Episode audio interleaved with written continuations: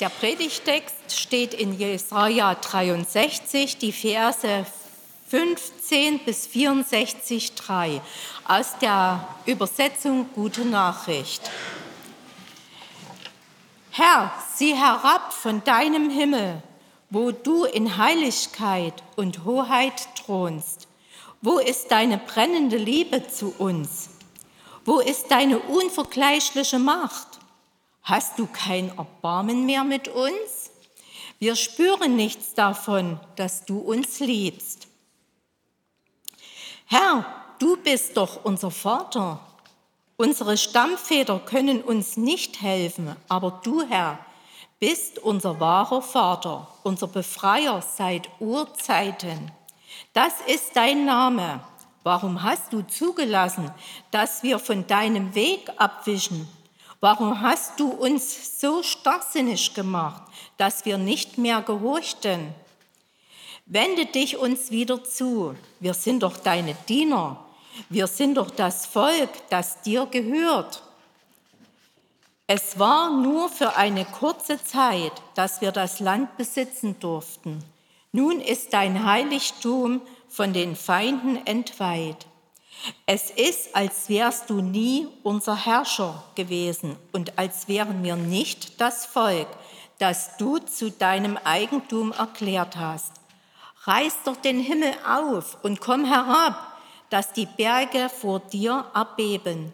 Komm plötzlich, komm mit großer Macht, wie die Flammen trockenes Reisig ergreifen und das, das Wasser im Kessel zum Sieden bringen.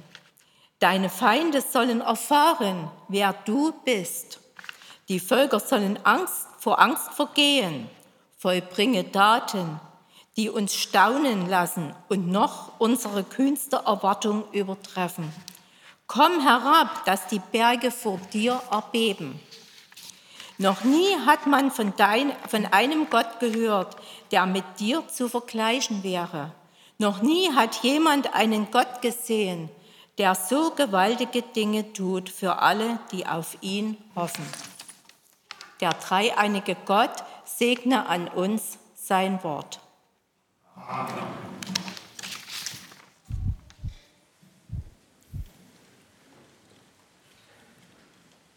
Gnade sei mit euch und Friede von Gott, unserem Vater und unserem Herrn Jesus Christus. Amen.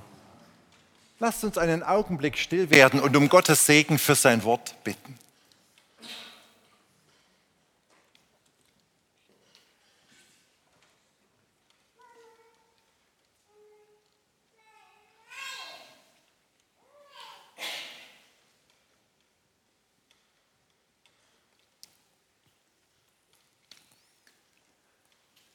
Liebe Gemeinde, der Prophet Jesaja ruft, Nein, schreit zu Gott. Wo bist du? Komm, hilf uns. Uns geht es schlecht. Alles ist aus dem Ruder gelaufen. Wir brauchen dich. Dein Segen scheint nicht mehr auf unserem Land zu liegen. Unsere Stammväter, unsere Geschichte, unsere Erwählung kann da nicht helfen. Reiß die Himmel auf, schreit der Prophet. Komm mit Gewalt zu uns herunter, hau mit der Faust auf den Tisch. Brenn weg, was dich nicht ehrt. Tu doch mal, was Aufsehen erregt, das gewaltig wirkt, sodass alle Spötter überzeugt werden. Gott, lass es doch mal richtig krachen. Wörtlich, komm herab, dass die Berge vor dir erbeben. Soll ich euch mal was sagen? Das wünschte ich mir auch.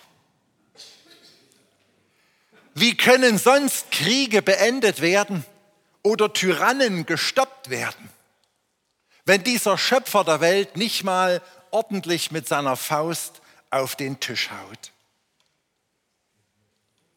Und wie hat Gott acht Jahrhunderte später auf dieses schreiende Gebet geantwortet? Gott schickte keine Bombe, sondern ein Baby. Wisst ihr, viele Juden vor 2000 Jahren waren von Jesus enttäuscht. Das Alte Testament der Bibel steckt voller Hoffnung. Wie ein roter Faden zieht sich durch viele Bibelbücher die Erwartung eines idealen Herrschers. Die Juden warteten sehnsüchtig auf jemanden, der endlich mal die Zügel in die Hand nimmt, der es besser macht als die menschlichen Könige, die römische Besatzungsmacht aus dem Land treibt und endlich Frieden schafft. Aber das verheißene Friedensreich kam nicht. Jesus war kein König, der mit Wucht die römischen Soldaten aus dem Land vertrieb, ein sichtbares Reich aufrichtete und endlich politische Freiheit und Frieden umsetzte. Jesus sagte zwar von sich, dass er ein König sei, aber davon sah man nichts. Viele Juden denken, dieser Jesus kann nicht der vorhergesagte Messias sein. Wir haben jemand anders erwartet, auf Ross und Reiter mit Waffen und Rüstung. Hat sich nun das Alte Testament geirrt oder haben die Juden sich eine ganz andere Persönlichkeit unter dem Messias vorgestellt? Martin Schleske, der Profi-Geigenbauer, schreibt in einem Artikel von seiner Frau, die eine Förderschule für lernbehinderte und verhaltensauffällige Schüler leitet. Eines Tages hatte sie eine Vertretungsstunde in einer dritten Klasse. Elias, ein Schüler, sagte missmutig, dass er dringend ein Blatt zu malen und ein paar Reißzwecken brauche, um dann das Bild an die Pinnwand im Klassenzimmer zu heften. Frau Schleske wusste, dass Elias immer wieder depressive Phasen hatte und deswegen auch unter medizinischer Behandlung stand. Sie gab ihm das Blatt. Der kleine Elias malte ein großes Kreuz, schnitt es schief und krumm aus und schrieb mitten hinein auf den Balken, Scheiß Gott. Frau Schleske zuckte innerlich zusammen. Einige Mitschüler waren entsetzt. Elias meinte, das Bild bleibt hier hängen, ich will wissen, warum ich leben muss. Ich nehme das Bild erst wieder ab, wenn Gott mir sagt, warum ich leben muss. Was für ein gewaltiges Gebet. Das ist wie ein starker Psalmen in der Bibel. Solch ein Gebet wird Gott nicht unerhört bleiben lassen. Die Mitschüler hielten es kaum aus. Sie versuchten Elias zu trösten. Aber ich habe dich doch zu meinem Geburtstag eingeladen. So schlimm ist es doch nicht. Aber Elias war fest überzeugt, doch, es ist schlimm. Und als Elias sagte, ich will nicht mehr leben, Gott soll mir sagen, warum ich leben muss, da sagte Frau Schleske zu ihm, ja, das darfst du Gott sagen. Du darfst so derb mit Gott reden. Du kannst deine ganze Wut und deinen ganzen Groll ihm entgegenschleudern. Die Mitschüler waren verwundert. Aber man kann doch Gottes Stimme nicht hören, fragten sie in der Klasse. Doch, sagte die Lehrerin, man kann Gottes Stimme hören. Und dann fragte sie den kleinen Elias, weißt du eigentlich, wo dein Name herkommt? Ja, knurrte er, irgendwo aus dem Alten Testament. Ich werde dich in den nächsten Tagen mal aus dem Unterricht herausnehmen und dir die Geschichte von Elias erzählen. So tat sie es eine Woche später. Sie erzählte dem Drittklässler die ganze Geschichte von Elia, wie der urgewaltige Mann nach all den Erfahrungen am Berg Karmel ausgebrannt, von seinem eigenen Eifer erschlagen in die Wüste floh und einem, unter einem Ginsterbusch zusammenbrach und sich den Tod wünschte. Wie er dalag und aufgab, es ist genug. Und wie dann der Engel kam, ihn versorgte und sagte, steh auf und iss, denn du hast noch einen weiten Weg vor dir. Elias schaute Frau Schleske mit großen Augen an. Was? Der wollte nicht mehr leben? Warum denn? Die Lehrerin antwortete, aber das kennst du doch von dir selber, oder? und da wurde es still. Der kleine Elias fühlte sich mit dem großen alttestamentlichen Propheten verbunden, wie dieser starke Mensch, genau wie er, nicht mehr leben wollte. Zwei Wochen später stand Elias mitten im Unterricht auf und nahm das Bild von der Pinnwand. Die Schüler waren erstaunt. Er sagte, Gott ist nicht schuld. Elias scheint in diesen zwei Wochen der sanften und zarten, liebevollen Seite Gottes begegnet zu sein. Der große Gott hat ganz anders auf seine scharfe Anklage reagiert, als er es vielleicht erwartet hatte. Gott hat nicht mit Wucht auf dieses harte Gebet geantwortet. Ein Windhauch Gottes verändert mehr als Fäuste und Panzer. Das hat auch der Prophet Elia im Alten Testament erfahren. Wisst ihr, wir können Gott anschreien. Ja, wir dürfen Gott all unsere Wut, unsere Erwartungen, unser Missverständnis ranschreien. Gott hält aus. Wir dürfen wie Jesaja vor 2800 Jahren und wie Elias vor wenigen Jahren vor Gott unserem Herzen Luft machen. Vielleicht erwarten wir dann sein mächtiges Eingreifen, dass er mit eben solcher Wucht antwortet, wie wir gebetet haben. Manchmal überhören wir dann zuweilen Gottes Antwort, übersehen seine Reaktion, weil er nämlich mit Liebe und einer leisen Stimme reagiert. Gott schickt nämlich lieber ein Baby als eine Bombe. Der Prophet Jesaja kennt in seinen eigenen Schriften nicht nur den königlichen, kämpferischen Messias, sondern auch den menschlichen. Bibelkenner haben schon mal von den sogenannten Gottesknechtsliedern gehört, die Jesaja in seinen Texten untergebracht hat.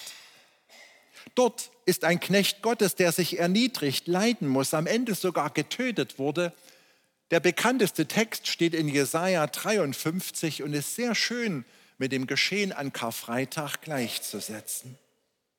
Geheimnisvoll webt der Prophet in seinen Schriften die beiden Figuren zusammen. Sowohl der Messias als auch der Knecht Gottes sind mit dem Geist Gottes ausgestattet, haben einen weltweiten Auftrag. Beide führen Gottes Plan aus, leben in völliger Abhängigkeit von Gott, sollen das Recht aufrichten und Gottes Herrschaft endlich vorantreiben. Wer nur den königlichen Messias erwartet, wird enttäuscht. Zu Weihnachten wird nämlich ein holder Knabe mit lockigem Haar geboren, der in reinlichen Windeln liegt. Der Gottessohn legt Glanz und Gloria ab, aus dem König wird ein Knecht. Jesu wird Mensch wie du und ich, ein Mensch aus Fleisch und Blut, was für eine geniale Idee. Das ist Gottes Erlösungsweg mit dir und mir und dieser ganzen Welt. Weil Jesus als wahrer Gott zugleich wahrer Mensch wurde, konnte er uns helfen und mit seinem Leben für alle unsere Fehler bezahlen. Der starke König, dem alle Mächte und Dämonen gehorchten, hat sich als letztes Opferlamm schlachten lassen und nicht gewährt, um unsere Schuld zu tragen. Ein ganz unerwarteter anderer Weg zum Sieg, das hat sich, ihr Lieben, kein Mensch ausgedacht. Gott wird Mensch, um am eigenen Leib Schwachheit, Begrenzung und Leiden zu erfahren. Wer würde von uns auf so eine Idee kommen? Wir würden doch eher zurückschlagen, die Ellbogen ausfahren und unseren Enkeln Mut machen, hau ruhig zurück. Aber so nicht Gott. Gott, der Schöpfer des Himmels und der Erde, der die Sonne gemacht hat und die schwarzen Löcher im Weltall kennt, erniedrigt sich. Er lebt Angst, Gewalt, Misshandlungen, Trauer, Schmerzen und am Ende seines Lebens sogar den Tod. Gott hat in Jesus alles durchgemacht, was uns widerfahren kann. Es gibt keinen Bereich in unserem Leben, den dieser Jesus nicht versteht so kann er den kleinen Elias mit all seiner Wut verstehen. Und auch Jesaja, wenn er im Namen des ganzen Volkes um Gottes Hilfe und sein Eingreifen bettelt. Was für ein Gott! Die Geburt Jesu erzählt uns von einer Notunterkunft in einem Stall, von ärmlichen Verhältnissen, von Anfeindung, Lebensgefahr und Flucht. Der gewaltige König kommt als Knecht, um allen und jeden nahe zu sein, auch dem von Depressionen geplagten Grundschüler. Deswegen, ihr Leben, fährt dieser Gott keine starken Geschütze und überirdischen Waffen auf, sondern kommt sozusagen mit einer Geheimwaffe, einem hilflosen Baby, um unsere Welt zu retten. Nochmal zurück zum Alten Testament. So haben das die Juden mit Jesaja einfach nicht erwartet. Und du? Was erwartest du von Gott in deinem Leben, mit deinen Sorgen, mit deiner Wut, deiner Krankheit, deinem Verlust und deiner Trauer, all den Ungerechtigkeiten, die du erlebt hast, die dich zu dem Menschen gemacht haben, der du heute bist und wo du versuchst, mit deinen charakterlichen Grenzen irgendwie dieses Leben zu meistern. Was erwartest du von Gott?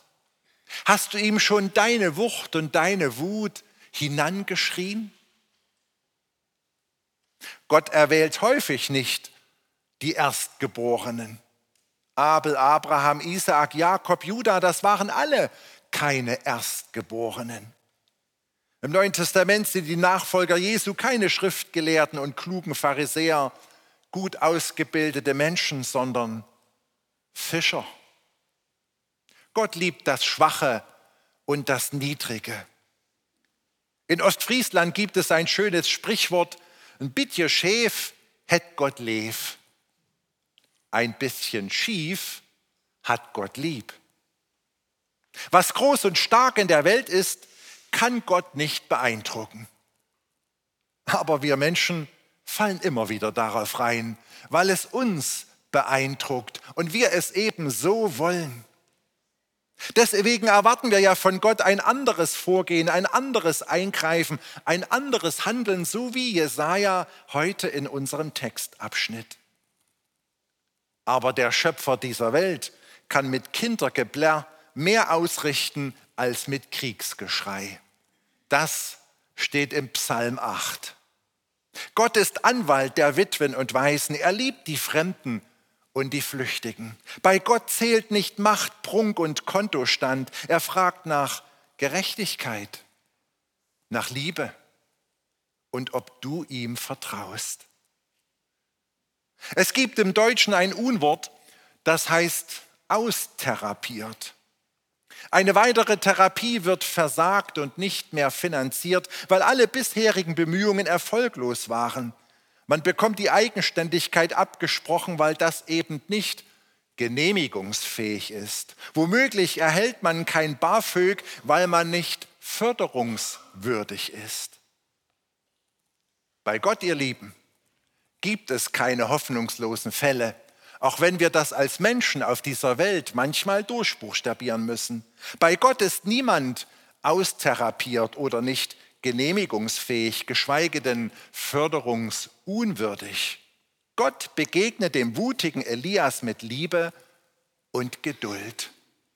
Wie gut.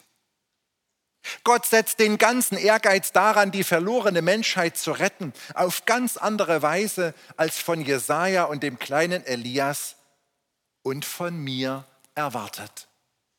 Nicht mit Gewalt, einer Bombe oder einer donnernden Faust, sondern durch Krippe und Kreuz, durch einen Advent ganz ohne Glanz und Gloria. So ist Gott. Also, mach es wie Jesaja und Elias. Halt nicht zurück. Sage Gott mit aller Wucht und aller Wut, die in dir steckt, wo du ihn nicht verstehst wo du seine Hilfe brauchst und wo du dir sein Eingreifen so dringend wünschst.